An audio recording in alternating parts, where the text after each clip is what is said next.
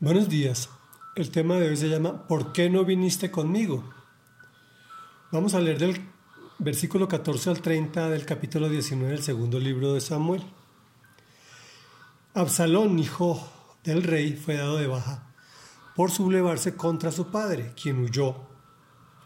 Le informan la noticia en el exilio a David de su triunfo militar y su derrota familiar.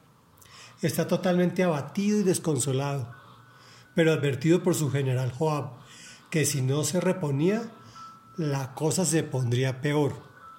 Luego le toca enfrentar las circunstancias políticas y aquí retomamos.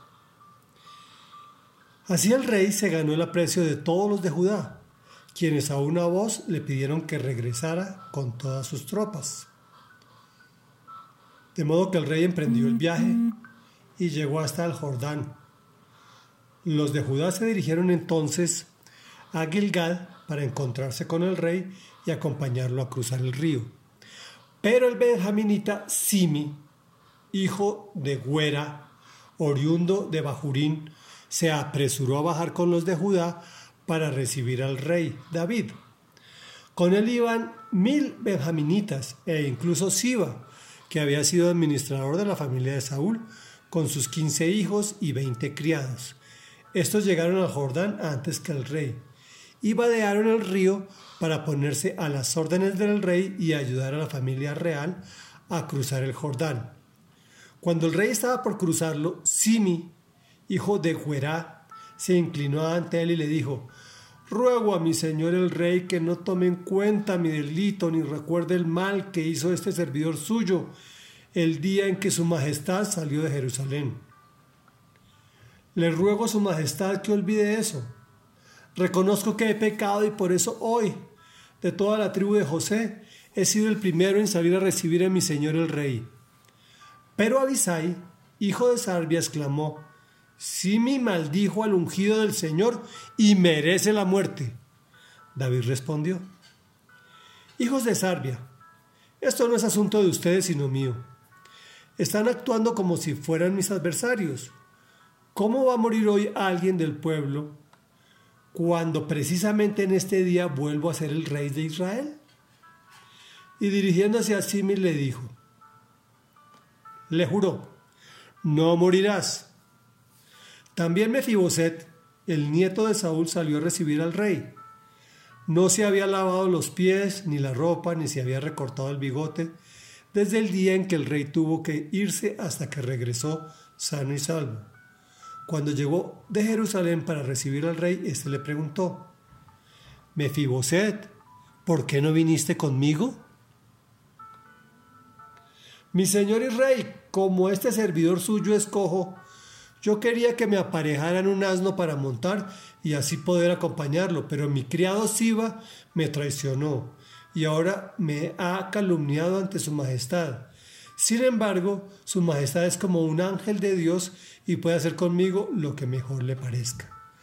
No hay nadie en mi familia paterna que no merezca la muerte en presencia de mi señor el rey. A pesar de eso, su majestad le concedió a este servidor suyo comer en la mesa real. ¿Qué derecho tengo de pedirle algo más a su majestad? El rey le dijo, no tienes que dar más explicaciones ya he decidido que tú y Siba se repartan las tierras. Él puede quedarse con todo, le respondió Mefiboset. A mí me basta con que mi señor, el rey, haya regresado a su palacio sano y salvo. Reflexión. ¿Recuerdan a Simi, el que insultó y apedreó a David en su vida? Pues ahora viene con mil personas de pararrayos y pidiendo clemencia. El rey le juró, no morirás. Pero más adelante le dejó esa tareita a su hijo Salomón. También estaba Siba, el que se aprovechó de las circunstancias para despojar a su amo Mefiboset. Vino con toda su comitiva y séquito. El rey le reprochó, ¿y por qué no viniste conmigo? Se tuvo que arrepentir de la orden que había dado de entregarle todo a Siba, pero dejó mal parado a Mefiboset ya que he decidido que tú y Siba se repartan las tierras. Este era tullido, ¿no? Pero hay ocasiones en que debemos dejar las excusas, los impedimentos y levantarnos pues podemos perder privilegios. Bueno, entre otras, ¿qué podríamos concluir de esta historia de hace tanto tiempo? Primero, la vigencia de las escrituras. Están tan vigentes hoy como hace 3.000 años. No hemos cambiado absolutamente para nada. El hombre se mueve por intereses y se arrima al que cree que tiene el poder. Segundo, la opinión de las mayorías normalmente no es la correcta. La correcta es la de Dios. Tercero, que el pueblo primogénito de Dios, sea, los judíos, no tenían ni tienen nada especial. Los debemos bendecir porque el Señor dijo benditos los que los bendijeran y malditos los que maldijeran. Esto es especialmente para los judaizantes que quieren adquirir sus leyes y costumbres sin pertenecer a esa raíz. Cuarto, que las promesas de Dios se cumplen sí o sí. Nunca apartaré de tu familia, la de David, el trono.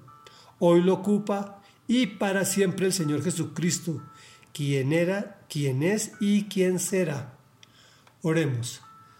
Amado Rey Dios y Padre Santo, Padre de nuestro Señor Jesucristo y Padre nuestro. Hoy venimos ante tu presencia en el nombre de Jesús para reconocer tu palabra como vigente ayer, hoy y mañana. Para reconocer, Señor, que como hombres somos pecadores, que siempre llevamos en nuestro interior esa circunstancia que nos hace caer en pecado, Señor que se ha llamado como el pecado original. Que nos ayude, Señor, a vencer esos afanes de tener y de poder más allá de lo debido.